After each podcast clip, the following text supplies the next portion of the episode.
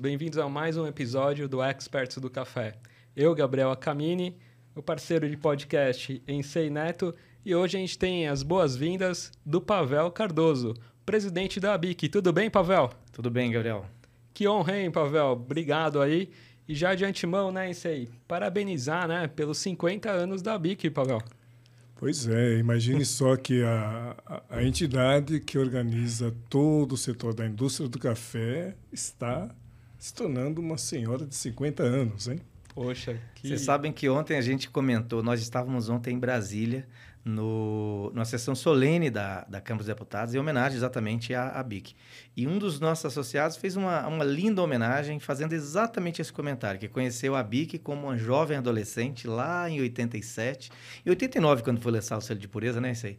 Uhum. E que ela se torna agora uma senhora de respeito. É, e com uma história belíssima para contar na transformação da qualidade do café brasileiro.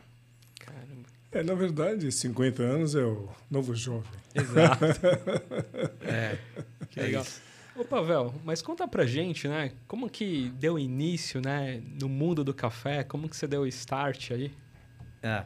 Bom, uh, deixa eu falar primeiro da BIC, depois eu falo da, da tá. minha história na BIC como industrial também. Certo. A BIC, ela surgiu em 73, né? 12 de março de 73. E inicialmente por uma, uma reunião de empresários que se preocupavam com a qualidade do café. E em 88, olha que interessante isso aqui, sei, foi é, firmado um convênio entre a então ABIC, jovem ABIC, é, e o IBC, que foi extinto em 1990.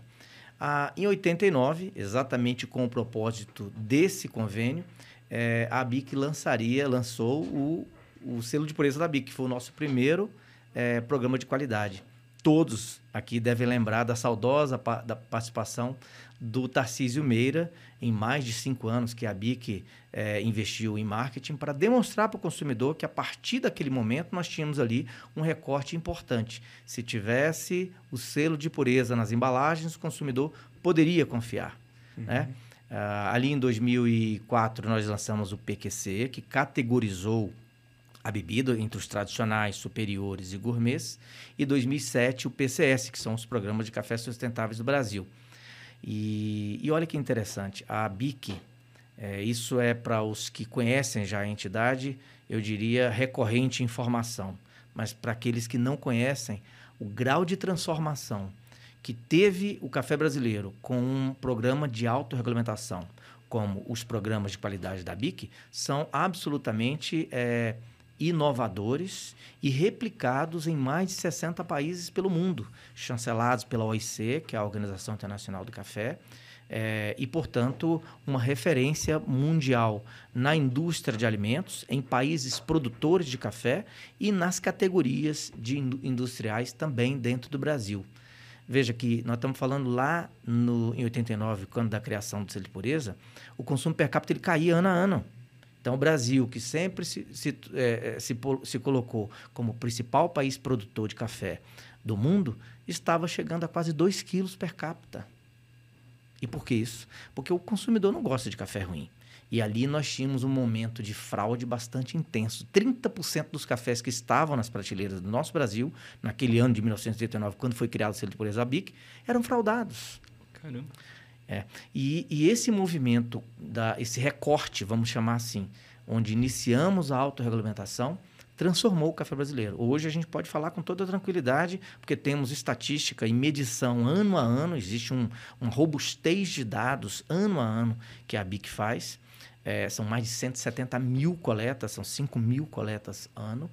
O consumo per capita chega a quase 5 quilos por habitante ano dados de 2022, e a fraude é inferior a 1%.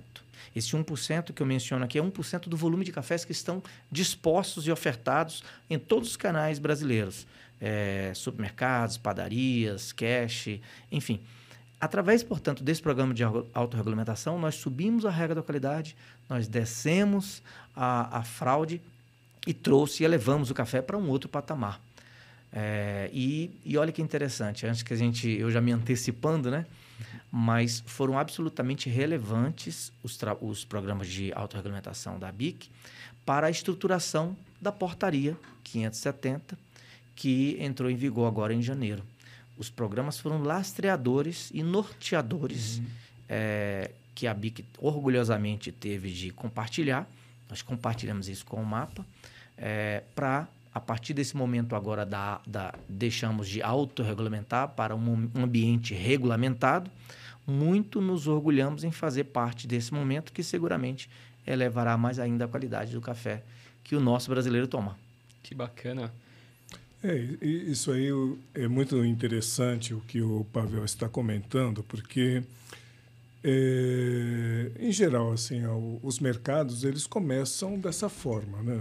Uma forma livre. Começou agora, não tem muita estrutura e muito menos regulamentação. No momento que ele se expande, você começa a ter pelo menos algumas normas.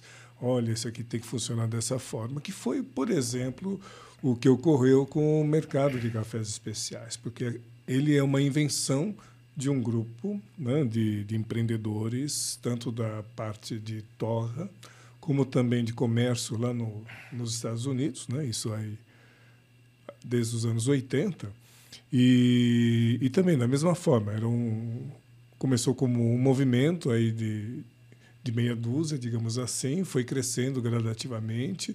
O pessoal normalmente é muito organizado lá, então por isso que eles souberam estruturar uma associação e a partir disso criaram alguma, alguns critérios que são também de autorregulamentação. Então, quando você vê, olha, nós temos os juízes classificadores, né? começaram como Captain Judge, agora passou para o CQY, que se tornou o Q-Grader, o R-Grader, por exemplo.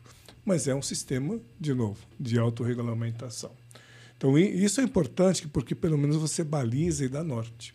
Né? Com certeza. E, e, aqui no Brasil é o que a BIC fez de uma forma assim, muito legal e muito importante, porque é, o consumidor ele viu que tendo um selo, olha, isso aqui pelo menos eu bebo café, já é, uma, é um grande avanço. Né? É, e o importante, a gente, dado esse momento agora, como eu mencionei, que a gente deixa de autorregulamentar e o mapa, através do governo federal, passa a regulamentar, a qualquer entidade que mesmo que tenha tido esse histórico transformador da qualidade do café brasileiro, ela precisa se adaptar. E a BIC fez isso. A gente fez uma integração de todos os nossos selos num único só, porque a BIC, a partir de agora, passa a ser uma entidade é, classificadora, uma entidade, de, um, de uma, uma, entidade certificadora, é, portanto, com cadeira, vamos chamar, cativa. É, colaborativa com o mapa. E essa integração com o selo de qualidade vai dar maior transparência de todo o processo que o consumidor, quando identificar na prateleira, poder auditar. E auditar, vamos, vamos, vamos é, deixar muito transparente aqui, com o seu próprio celular. Cada selo da BIC, em cada uma das embalagens desses novos selos, terá um QR Code. E a partir dali, o consumidor terá ciência de como é que funciona todo o programa e a categoria na qual ele está inserido. Então, essa adaptação ela leva o consumidor para um nível de transparência, e aqui a gente fala logo mais sobre o ESG, mas o G de, de governance, é, de governança, é, onde o consumidor ele tem ciência de tudo que acontece e de todo o detalhamento que aquele programa, naquele tipo de selo, tem naquele café que está na prateleira. É, e é importante a gente mencionar aqui esse que o processo ele é gradativo. Ele começa com, com um dos critérios que era o nosso programa só do selo de pureza. E, portanto, e, portanto filtrando toda e qualquer é, impureza, o café que está ali dentro é 100% puro. Mas a partir de 18 meses da publicação, um outro elemento da norma, da portaria, chegará até o consumidor e as indústrias terão que praticar, que é exatamente a sensorial acima de 4,5 abaixo de 4,5 será fora de tipo. E a BIC não vai certificar nenhum café que seja fora de tipo. Exatamente como entidade certificadora, defendendo a qualidade e buscando subir essa régua para elevar isso para o consumidor brasileiro. É, é, eu queria só fazer um comentário também que é muito oportuno, porque é, recentemente também as empresas da área de alimentos, se você observar, passaram a ficar obrigadas, principalmente os alimentos é, industrializados, a colocar Na embalagem, olha, se ele tem muito sódio, olha, ele é alto é. em sódio, alto em gordura. Percentual de integral também Isso, agora está muito forte né, nos pães, né? Qual o percentual, né? De, então acho que cada vez mais, né, no Brasil, essa parte de etiqueta, legislação, está mais atenta para o consumidor saber exatamente o que está consumindo, né? Sim, sim. Isso é muito importante. É. E o café, é, bom, nós estamos falando aqui para um público que absolutamente é apaixonado por café. É, e o café ele dá uma aula em relação a, a, a todos os valores que compõem a, a o ISD.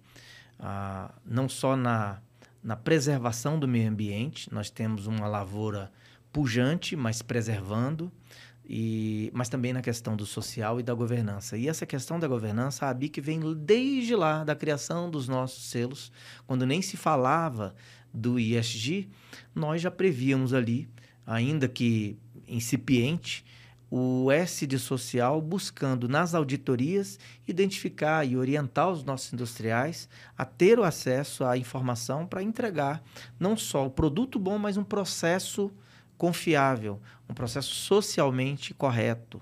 Né? É, essa, essa responsabilidade de toda a cadeia sempre permeou a trajetória da entidade. Não por outro motivo a gente consegue visualizar esses resultados agora, quando a BIC se torna essa senhora de 50 anos de idade. Que legal.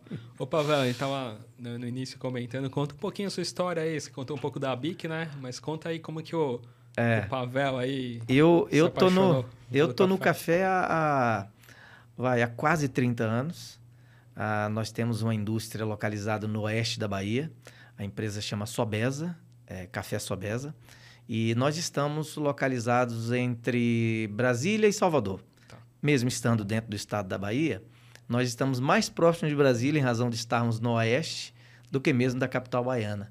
A gente costuma dizer que a gente está numa ponta tão distante, o estado é, é bem, é bem grande territorialmente, que a gente gasta aí 12 horas para chegar até a capital baiana, mas apenas 5 horas e meia, 6 horas até a capital federal.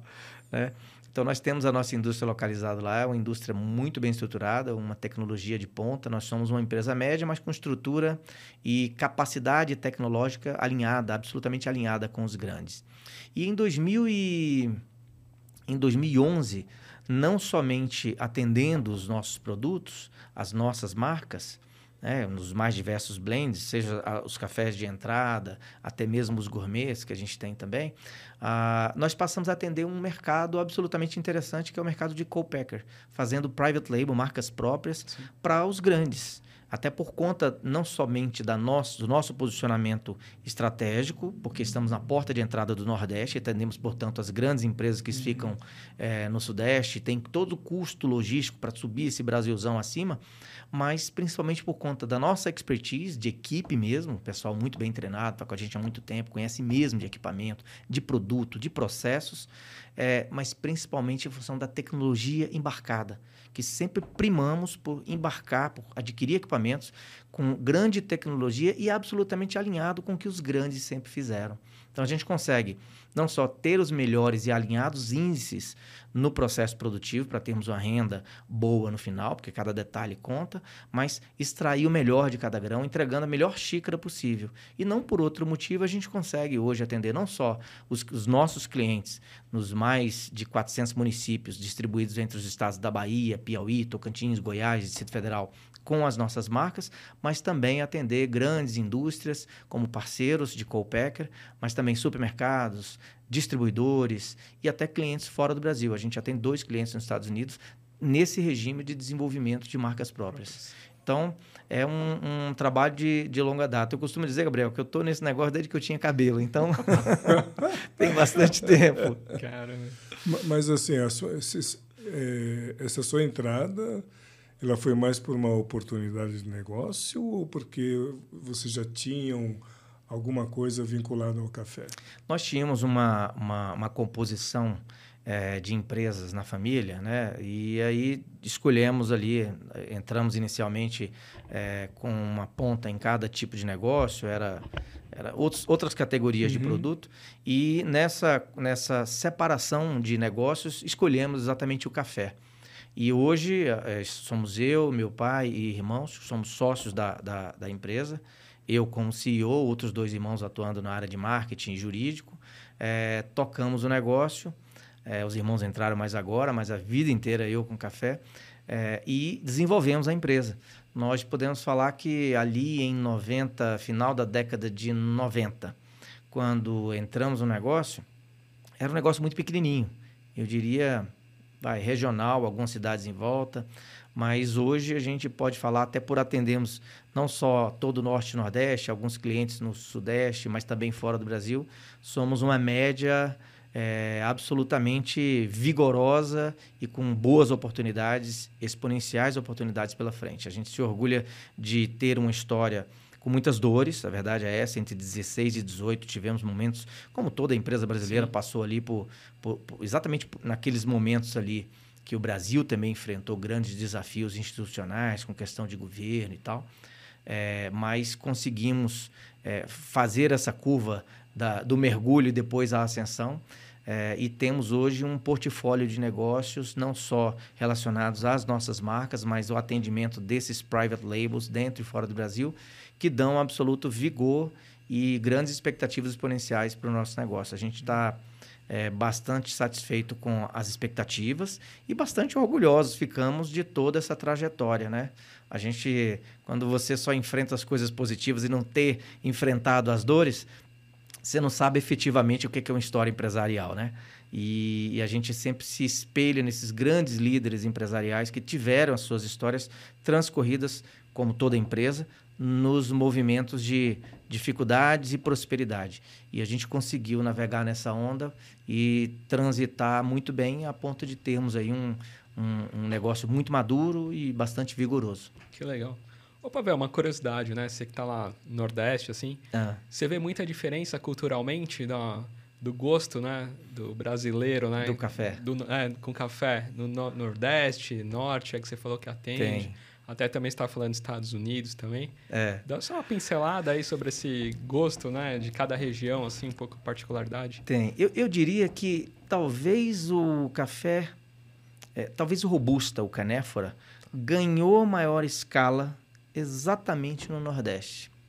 Seja pela composição é, de, da extração de sólidos solúveis, de ter uma, um rendimento na xícara é, mais econômico, então o consumidor visivelmente, nós estamos falando ali aí, de final de 80, início de 90, uhum.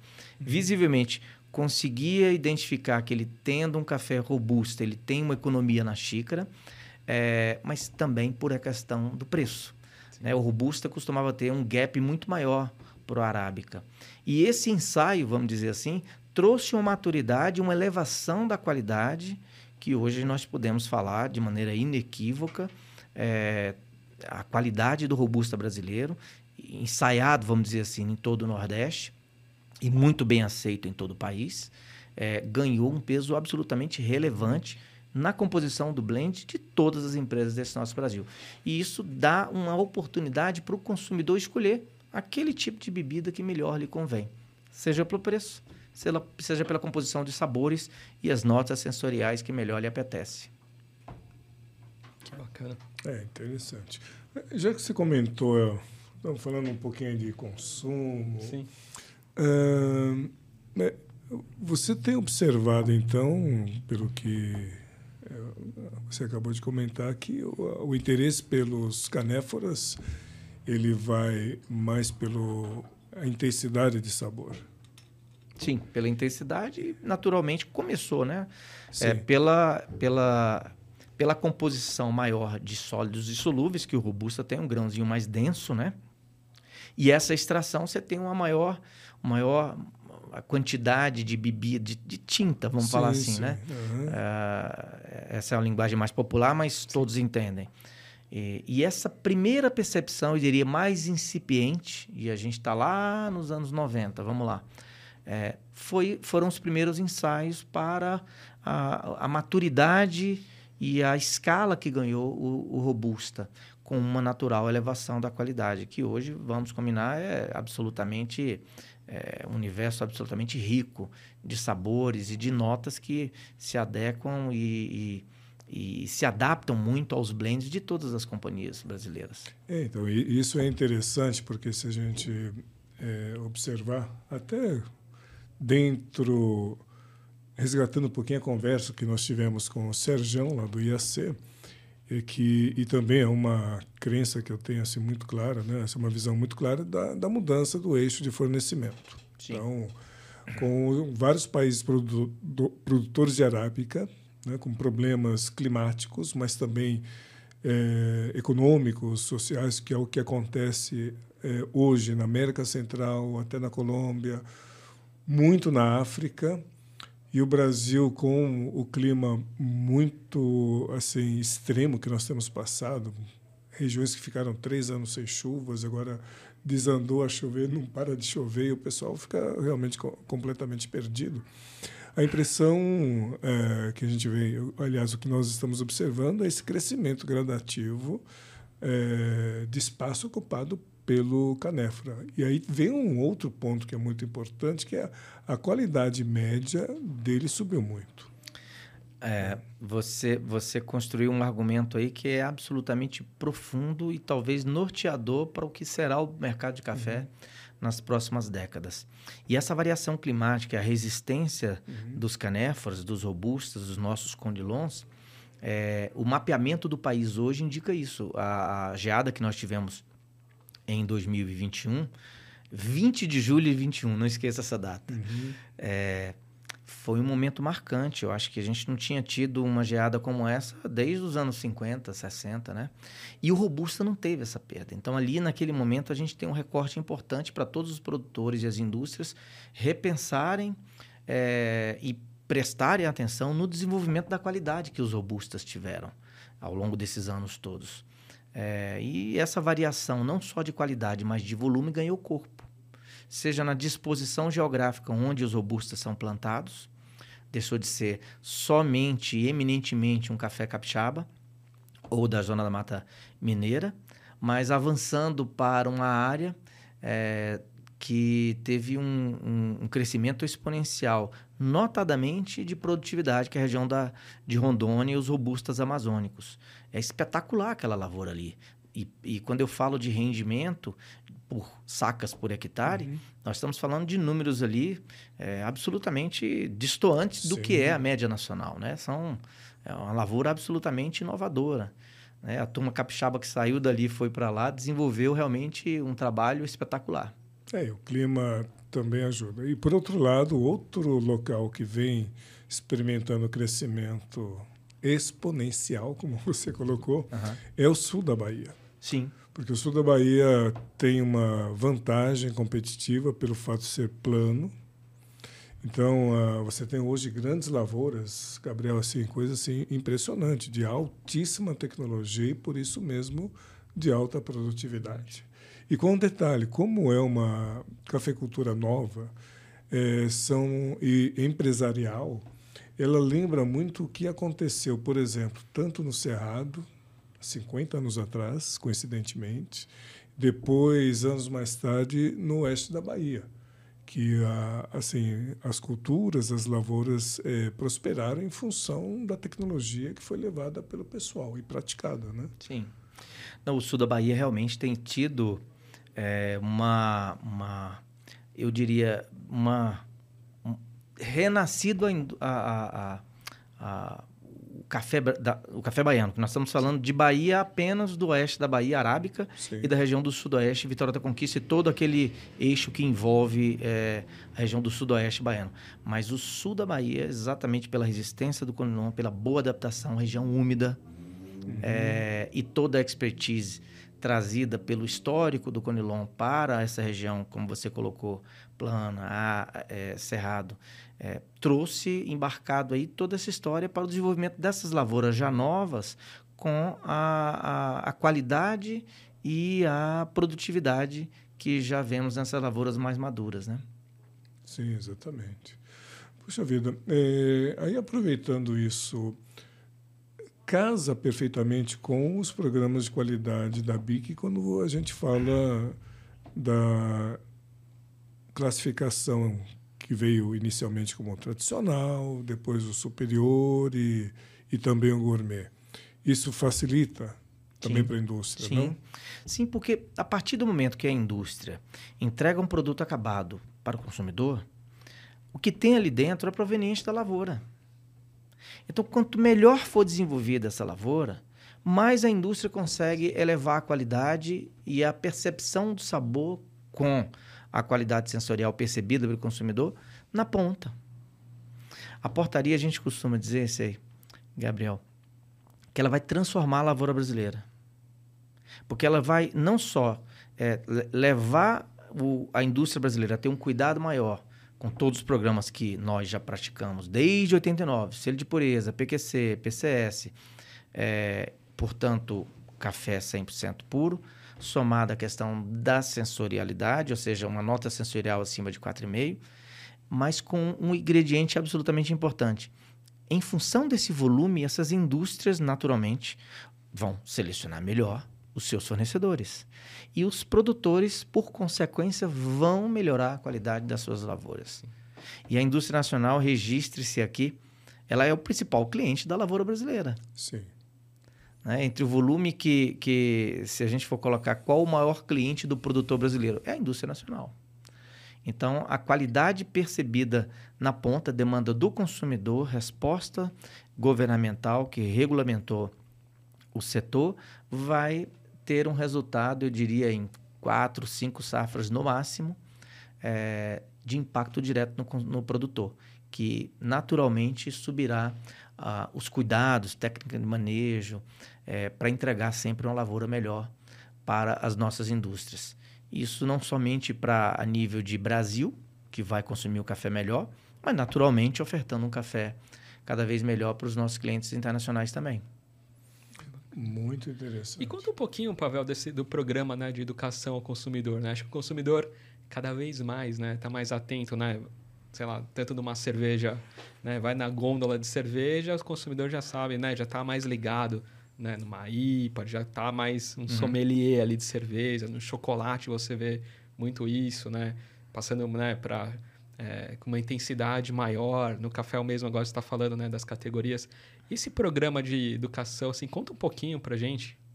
Olha, você falou uma coisa absolutamente interessante aí, o, o Gabriel. Quem puxa a regra da qualidade? São exatamente os coffee lovers, os, os amantes do café que entendem com, ah, com detalhes essas variações sensoriais. Sim. Assim acontece no mercado de vinhos, assim acontece no mercado de cervejas, assim acontece no mercado de, de qualquer é, de, de whisky. É, então, os, os, os consumidores que são muito sensíveis, atentos a esse mercado de cafés especiais, eles regulam esse, esse mercado. E atentos a isso, as indústrias, a partir do momento da categorização é, com o programa PQC em 2004, ficaram muito atentas. Então, segregou-se a partir daí as categorias entre tradicional e as notas de qualidade são entre 4,5 e 6, superior 6 até 7.2 e os cafés gourmets 7.3 em diante. Essa educação, portanto, foi levado gradativamente, mês a mês, ano a ano, por nossas indústrias, por todos esses consumidores apaixonados por café, para que o consumidor, de uma maneira geral, pudesse perceber isso na ponta. E como é que isso chegou? É importante a gente trazer isso aqui. Através dessa adesão dos nossos clientes supermercadistas.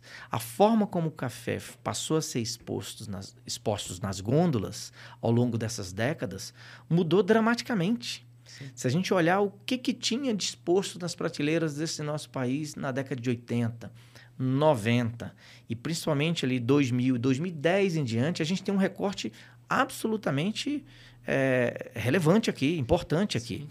Você tinha, vai, dois metros de gôndola linear na, na horizontalidade e hoje você tem um corredor inteiro. Exato. à disposição do consumidor. A gente registra aqui movimentos importantes que o varejo trouxe para em composição com a indústria, sinalizando adequadamente, posicionando. Sim. É... E acho que até o trabalho da própria, bom, essa é a minha área, né? Eu é. trabalhei muito com gerenciamento de categoria para o varejo. Uhum. Acho que a indústria também, né? Não só do, do café, mas como outras também é, trabalharam muito bem essa parte de gerenciamento de categoria, né? Sim. É, educando um pouco, né? Trabalho em conjunto, né, com o supermercado, né? Sim. Justamente isso, né? Categorizando os cafés, né? muita, muito forte também a questão de cápsula entrando muito forte. Acho Sim. que também teve um, teve um boom aí, acho que muito grande, acho que também nisso, né? Sim. Acho que muitas vezes até pessoas que às vezes não, não sei, não tomava, não tinha muito contato com café diferente, né? Às vezes começou por uma cápsula, né? Até mesmo um chá, né? Muitas vezes, né? Acho que isso foi bem legal, né? Exatamente. Os cafés porcion- porcionados, assim como os especiais, trouxe um grupo de consumidores que não costumava fazer café. Sim, E o consumo fora de lá, do- fora do lá é um outro movimento Exato. importante, sim. né? surgido ali principalmente na década de 90 com, com mais força dos anos 2000 para cá e que ganha, principalmente depois desse momento pandêmico que vivemos, que ganha um corpo absolutamente, eu diria, é, vai com grande escala Brasil inteiro. Nós estamos falando isso aí, de cidades pequenininhas. Eu estou falando da minha cidade. Você tem três, quatro cafeterias. Você tomava café antes onde? Na padaria. É. Então hoje você tem é, uma série de pontos especiais de café que viram pontos de encontro. Aliás, esse é o propósito do café, né? O café reúne, o café é, traz Junta as alegria, pessoas. junta as pessoas, leva momentos especiais de bons papos. E a cafeteria passou a ser esse, esse local de encontro das pessoas.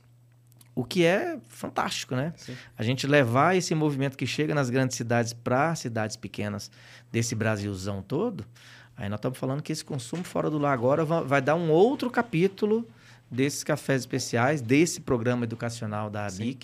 Para os consumidores, principalmente para esses novos consumidores que adoram café.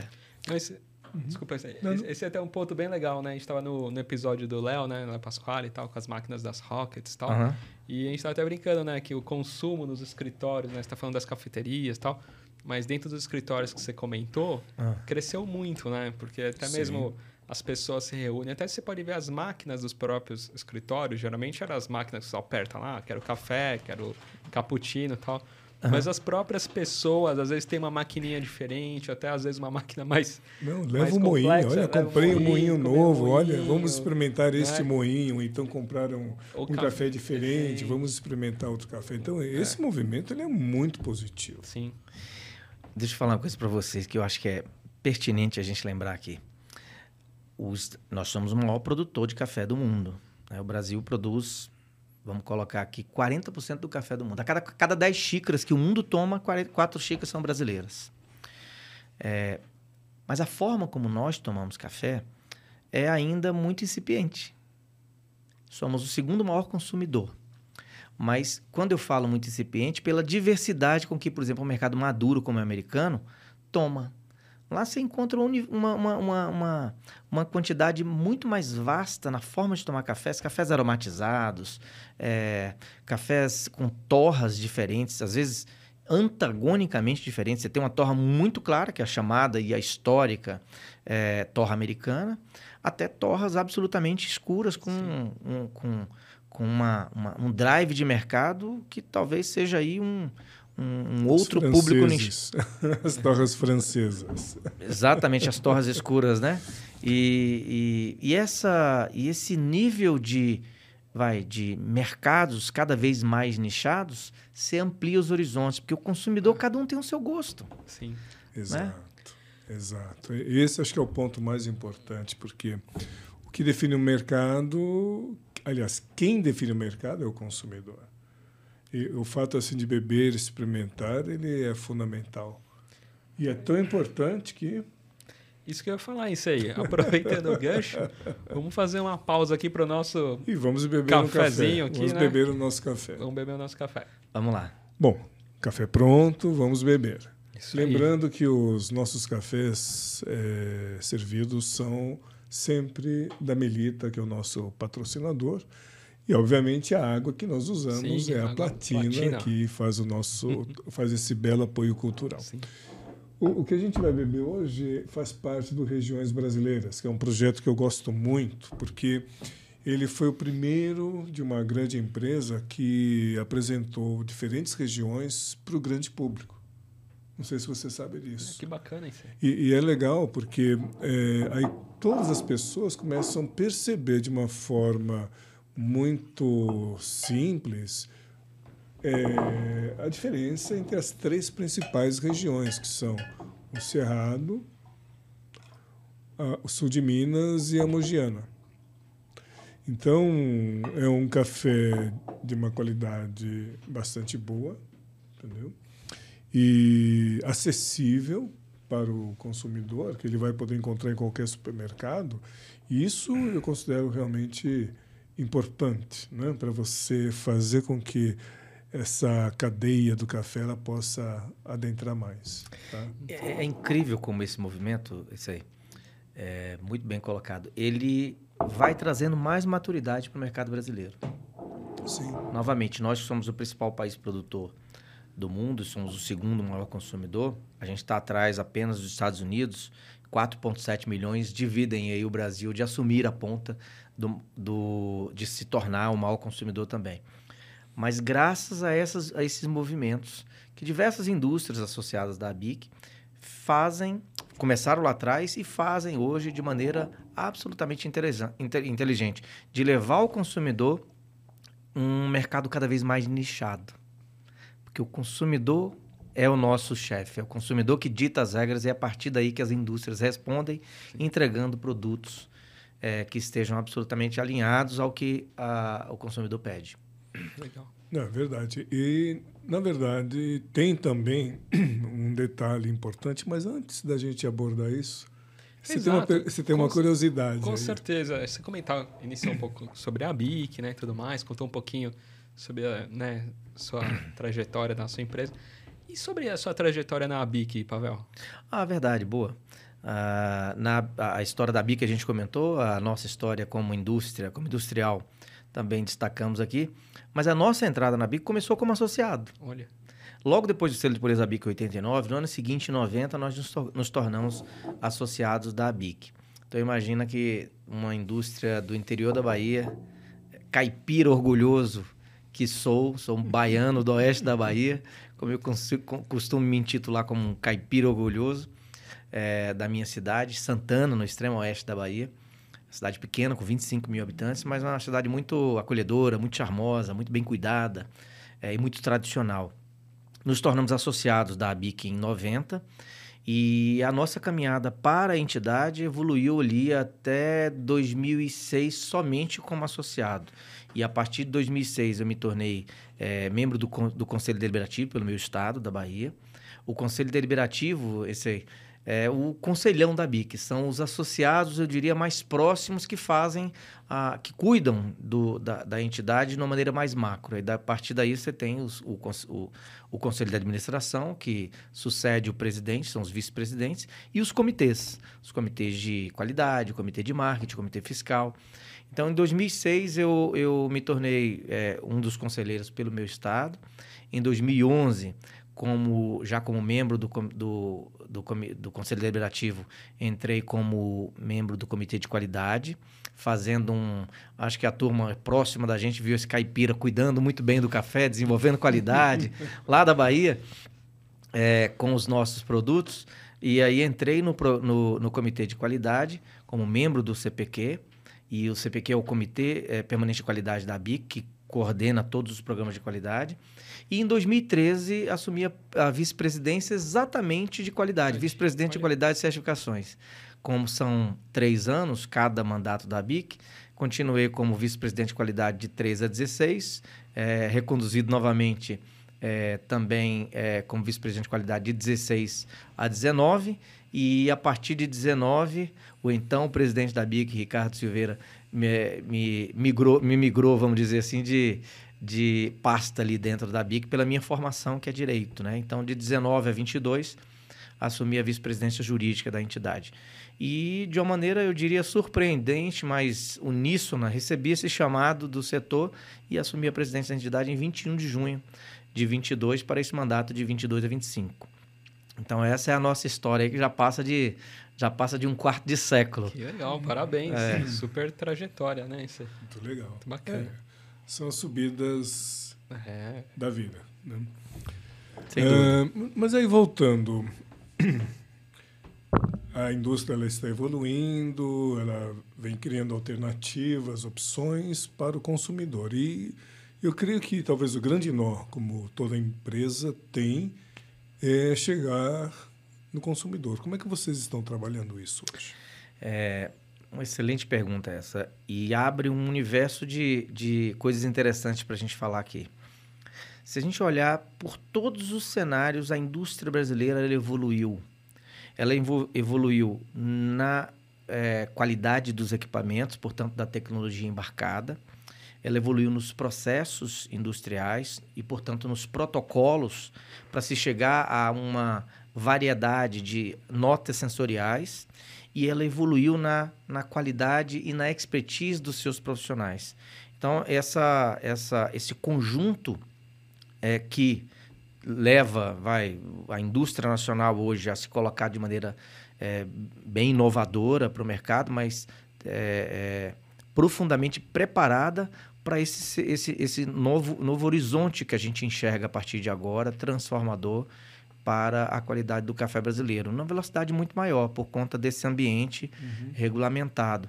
Então, a indústria nacional ela foi muito bem preparada e ela atende os anseios do consumidor, entregando, como a gente comentou aqui, cafés cada vez mais nichados, mais específicos dentro do paladar que cada consumidor pede. É, portanto, a BIC, como entidade que organiza todas as indústrias, é, veja bem, Gabriel, a gente, como entidade é, associativista, entidade é, é, privada, é, a BIC tem hoje quase 90% do consumo do café do país. Então, é, é um conhecimento embarcado, histórico, de uma maneira madura, são mais de três décadas de programa de qualidade, e o industrial foi amadurecendo com isso, investindo em equipamentos que pudessem extrair o melhor de cada grão. E isso, não por outro motivo, a gente enxerga hoje essa prateleira absolutamente, como você mencionou aí, da categorização dos produtos. Os supermercados abraçaram essa, essa, essa categorização, esses novos posicionamentos de cada item nichado e entregaram isso de maneira é, bem sinalizada para que o consumidor pudesse fazer uma aproximação maior desse café com uma nova roupagem, com, uma nova, com um novo posicionamento e entender que café não é tudo igual. O café é, tem uma variação é, bem, bem rica.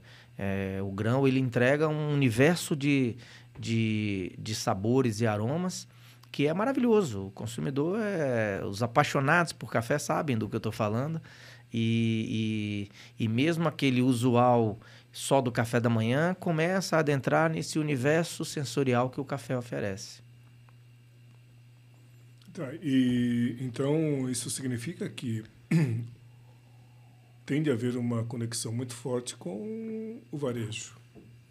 Sim, o varejo que e nós estamos falando de todos os canais, né? Uhum. O varejo que ele é o principal distribuidor que faz o café chegar. Estamos falando de todas as etapas: produtor, a indústria e os canais, supermercados, cash, distribuidores, o consumo fora do lar, com as cafeterias, padarias, restaurantes. É, mas um capítulo novo que agora nós temos, eu, eu, eu diria, orgulho de trazer para a gente se abraçar é, com uma parceria muito mais sólida, a portaria ela traz o varejo como corresponsável pela qualidade entregue ao consumidor. Então, todo o universo estabelecido pela portaria, ela será respeitada pela indústria nacional, como já vem sendo por todos os programas de qualidade da BIC, e agora aderente também aos supermercados como corresponsável.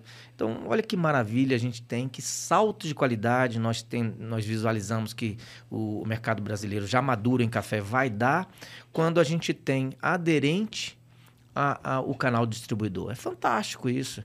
E não por outro motivo, viu, esse e, e Gabriel, a indústria nacional se aproxima cada vez mais. Institucionalmente, a ABIC está fazendo uma aproximação bem importante com todos os canais, seja com a Abras, com a Abas, com o pessoal da ABAD, é, para que eles consigam transformar, descer essa informação a todos os stakeholders que estão envolvidos nesse processo até chegar mesmo à ponta do comprador, para que o comprador de supermercado entenda todo esse movimento, esse histórico que trouxe o café a essa maturidade que a gente visualiza hoje, mas o entendimento também regulatório, para que saiba o que efetivamente está comprando e acelere o movimento de entregar um café cada vez melhor para o, o nosso consumidor.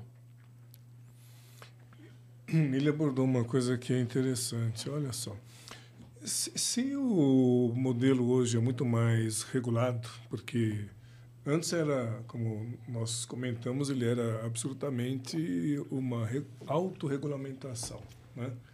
como a gente diz, a la garantia sou eu.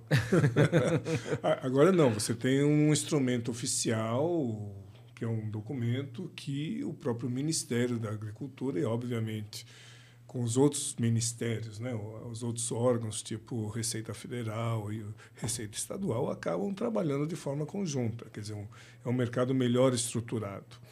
Então, isso significa que provavelmente nós vamos ter um salto de qualidade, mas também porque aquilo que é fraude vai ser cada vez mais complicado de ser praticada dentro do, dos pacotes, não?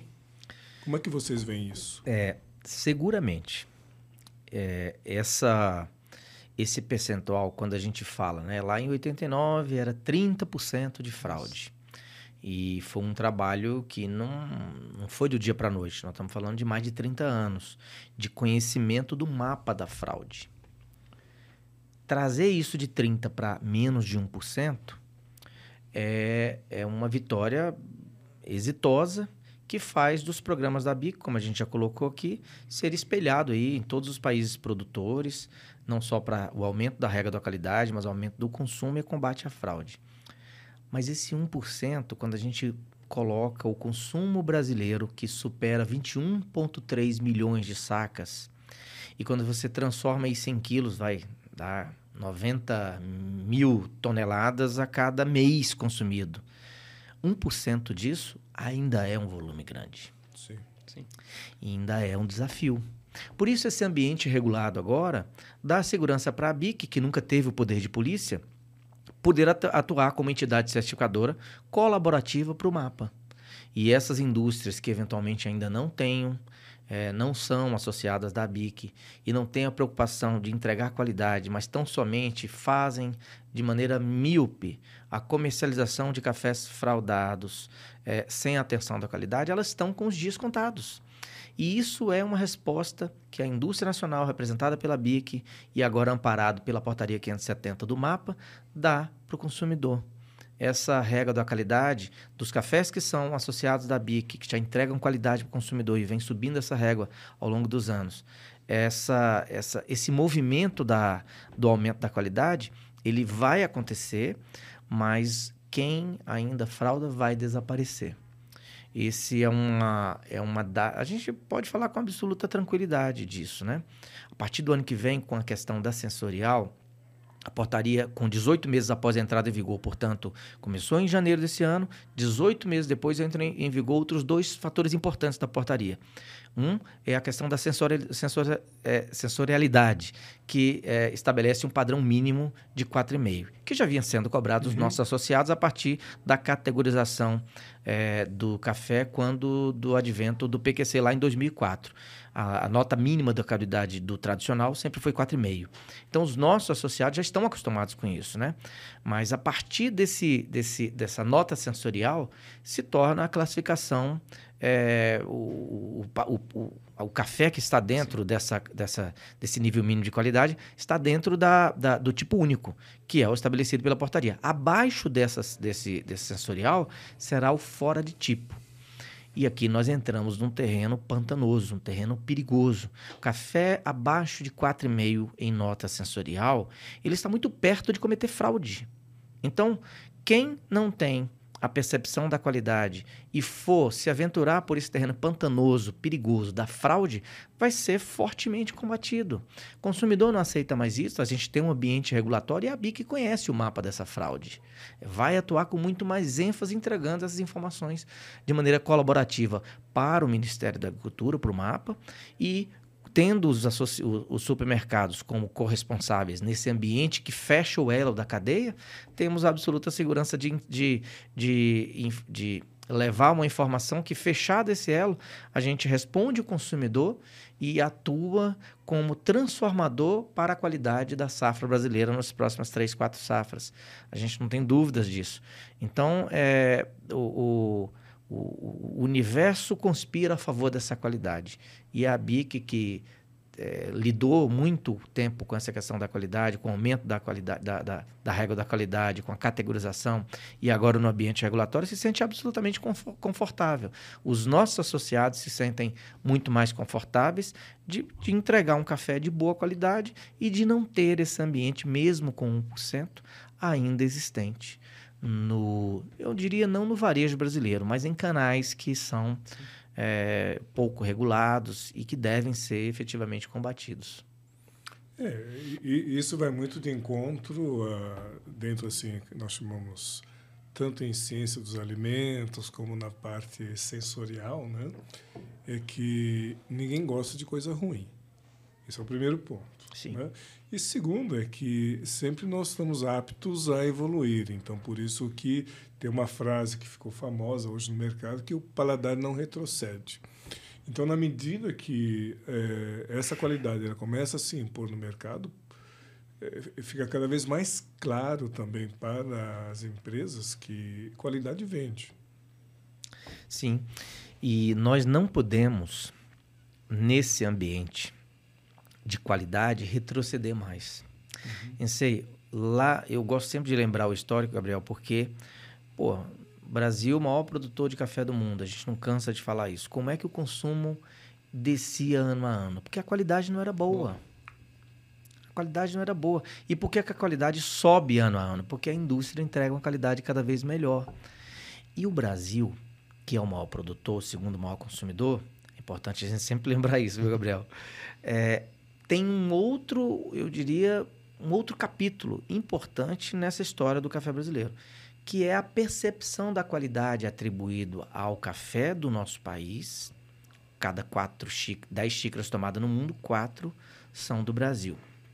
Contra a percepção de qualidade de países como a Colômbia, que sempre conseguiram enxergar no marketing a, a percepção de valor. Sim ah, é, um, é um negócio, eu diria, é, assim, chocante, né? O movimento da, da, da, da, qualidade do café da Colômbia, ela teve o, o, o apoio dos Estados Unidos, governo americano, é, muito possivelmente atrelado ao combate ao narcotráfico. Uhum. O governo americano investiu pesadamente nas frentes de DEA, combatendo esses narcotraficantes, mas também com um trabalho muito inteligente de convencer esses produtores a trabalhar a qualidade para entregar na ponta um café de boa qualidade para aquele consumidor americano. E investiram por muitos anos em marketing, mas em marketing recorrente e em grande escala. Nós estamos falando aqui de, de eventos icônicos a nível mundial, US Open, 500 milhas de Indianápolis, filmes americanos uhum. que transformaram a percepção de valor do café colombiano em um nível 25 a 30% acima do brasileiro. E eu não estou falando aqui de maneira subjetiva, não, ô, ô, ô Gabriel. Nós estamos falando que bolsa. cotada Sim. em bolsa americana, o café brasileiro é 25, 30% abaixo. E perguntemos aqui, qual o motivo que traz esse número para alguma razoabilidade? Nenhum. Hoje, a quantidade de cafés de boa qualidade que o Brasil produz é maior que o café da Colômbia. Então, o próximo passo será a gente trazer o investimento em marketing para o café brasileiro, para que essa percepção de valor do que efetivamente aqui é produzido chegue também lá fora. Chegue isso, aos que nossos... isso que eu ia te perguntar, né? Que tipo de ações, assim, é, justamente para enaltecer, né? Como maior produtor e qualidade também, né? Sim. A, a, a BIC ela tem feito um trabalho de educação, como a gente sim. falou aqui, para o nosso consumidor. A partir da portaria, a BIC iniciou agora no dia 24 de maio, Dia Nacional do Café, um robusto programa de marketing para comunicar adequadamente essas mudanças é, para o consumidor, para todos esses, esses públicos, né? para a nossa indústria, para o trade, para a imprensa, para corretamente Sim. levar essa informação é, à, à, ponta final e para o consumidor. É, muito bem. Esse, esse investimento em marketing aqui, nós estamos falando de um universo ainda muito pequeno. Porque nós estamos falando de uma verba de uma entidade que tem as suas limitações. Verdade. Mas a partir desse movimento, a gente provoca um ambiente institucional para destravar uma, uma, uma limitação que a verba do Funcafé tem é, hoje, 6,3 bilhões é o tamanho da verba do Funcafé, mas basicamente ligados à indústria. Tem um número recorde esse ano de 830 milhões destinados a capital de giro e participa de outros 1,4 bilhões do Fundo de Aquisição de Café. Mas a grande parte é custeio, é destinado ao produtor e deve ser não estou é, levando uma contraposição da destinação que justamente foi criado o Funcafé e assim deve continuar. Mas é razoável se permitir, e a gente tem, tem aqui um amparo a partir de uma publicação do. Não é nenhuma publicação, uma observação a partir da auditoria do, do dos números é, pelo TCU o ano passado, de que não via ali uma destinação à promoção do café brasileiro. Então ali nós enxergamos uma oportunidade, oportunidade... para separar uma verba justamente para Exa apoiar. Exatamente. Então a BIC vem capitaneando, liderando esse processo no sentido de é, é, convencer todos os pares, e eles já estão todos dentro da mesma página, apenas agora é um, é um é ordenamento é, dentro da, da da, do que é contingenciado dessa verba que está no, no, no Funcafé, mas não está efetivamente na mão do ministro. É preciso, na verdade, uma deliberação uhum. para, para o destravamento dessa verba contingenciada do Funcafé é, na origem e, portanto, na Câmara dos Deputados. A, a formação da Frente Parlamentar do Café, presidido pelo deputado Emidinho e vice-presidido pelo deputado Evaí de Mello, é, tem um papel importante nesse novo momento de levar a casa do, do, do, do povo, que é a Casa dos Deputados, para a gente conseguir extrair um percentual justo, adequado, pertinente, que faz toda a cadeia da planta xícara ganhar para a destinação de parte desse dessa verba do Funcafé. A indicação da BIC é que pelo menos 5% desse valor seja destinado para o marketing do café brasileiro dentro e fora do país. Para que nós tenhamos uma, uma, a percepção de valor que efetivamente o café brasileiro tem, atribuído dentro e fora do Brasil. Brasil. Essa, essa proporção a gente enxerga é, isso objetivamente fazendo essa conta, vai, uma conta de padeiro aqui. O volume de café que o Brasil exporta, se tivéssemos equivalência com o preço dos suaves colombianos em bolsa, nós estaríamos tendo uma, uma, uma valorização efetiva, tá? De é, recebimento de, do, do, do valor do, do, da saca, né? Atribuído ao café, de quase um bi anual. Dá 950, 960 milhões. Se tivéssemos a equivalência de preço do café da Colômbia. É lógico que isso aqui é uma conta de padeiro, né? Sim, isso aí vai, varia de um ano para outro, conforme for o valor do dólar, ou o valor da saca e o volume de sacas exportadas. Mas a, a quantidade e o valor dessa conta, ela pode ser maior. A gente não enxerga, por exemplo, em, em prateleiras americanas, o Brazilian Blend, as, as diversas companhias mundiais não desenvolvem cafés com o nome do Brasil. Você enxerga lá a Colombian Blend, o, o, os cafés da, da, da, Costa Rica, de diversos outros países, mas não o do Brasil. E lembremos mais uma vez aqui, que produz quatro a cada dez xícaras que o mundo toma. isso é então, é chamado, desculpa, mas é chamada presença invisível do Brasil. Sim. Sim. Nossa. E essa e essa essa esse novo desafio que a BIC também busca abraçar para liderar esse movimento, e assim estamos fazendo, é, junto com todas as nossas entidades co-irmãs, são elas que fazem parte junto conosco lá do CDPC, são elas a BICS, a, BI, é, a CNC, e o Secafé e, e todos os outros os órgãos que compõem o governo, que são CNA, é, além de os, os ministérios, né, MDIC, Ministério da Fazenda, é, que compõem toda, todo o CDPC, o Conselho Deliberativo da Política do Café. Já há um entendimento, eu diria, na mesma página de todos os pares. Porque todos ganham. Sim. Ganha o produtor, ganha a nossa indústria, ganha a imagem do Brasil, Sim. ganha o consumidor brasileiro. E não é justo a gente ter um, o Brasil, que é o maior produtor do planeta, tendo uma, um, um, um, valor agregado de qualidade atribuída menor do que um país que vai colhe um sexto do que a gente consegue, consegue produzir ano a ano, né?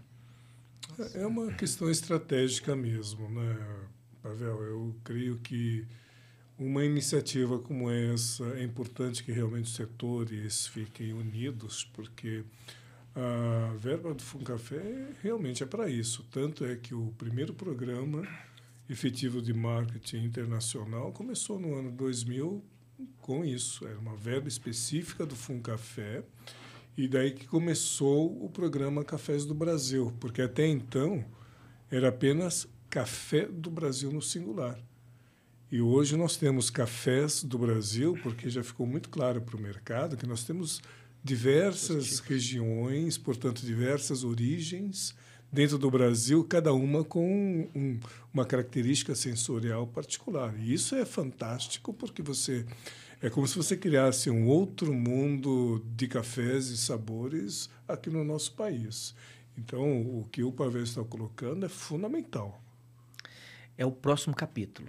A gente entende que a, a indústria nacional partir da percepção de que o país é, é, é a origem da, da maior quantidade de cafés que se consome no mundo, a indústria nacional conseguirá exportar cafés é, em forma de produto acabado, cafés torrado e cafés torrado e moído para os outros países, sem é, sem demérito para os exportadores de verde, que levam cafés para as indústrias espalhadas por esse mundão afora.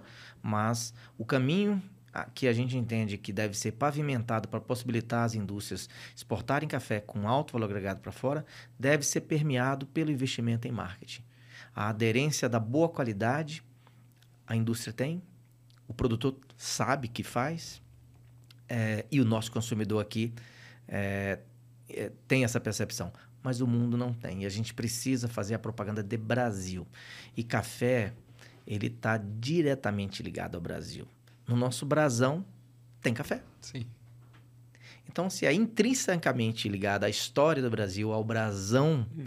da nossa bandeira, é nada mais justo que nós tenhamos uma, uma, um investimento recorrente, robusto, para que o mundo perceba que o Brasil tem os melhores cafés das melhores origens. E olha, e olha que interessante, eu acho que a gente perdeu esse bonde, Vai, é lógico que a gente tem oportunidades para frente, e aqui a gente está falando que teremos o próximo capítulo. Mas na década de 70, Copa de 70, o Pelé tem uma foto com uma saca de café, do lado uhum. da saca de café. Esse é um momento lá atrás. Um capítulo 2 que é, nós tivemos ali na década de 90, o Senna, o Ayrton Senna, é, corria com uma marca de café italiana e não uma marca brasileira. Uhum. É, então, nós tivemos oportunidades de explorar a qualidade do café brasileiro com ícones do esporte nacional que, que, que atravessaram fronteiras. É, e nosso entendimento é que a gente tem que, agora com, essa, com toda esse, essa história que a gente está aqui discutindo, portaria, ambiente regulatório, vai alterar a safra, o consumidor está mais maduro, mercados nichados, a gente leva essa percepção lá fora. E a gente só consegue fazer essa aderência da boa qualidade é, do café brasileiro com um grande, recorrente e bem estruturado programa de marketing e a BIC está preparada para colaborar com isso. Poxa, que legal. Né? Perfeito. Só é lembrado quem é visto, né? Sem dúvida.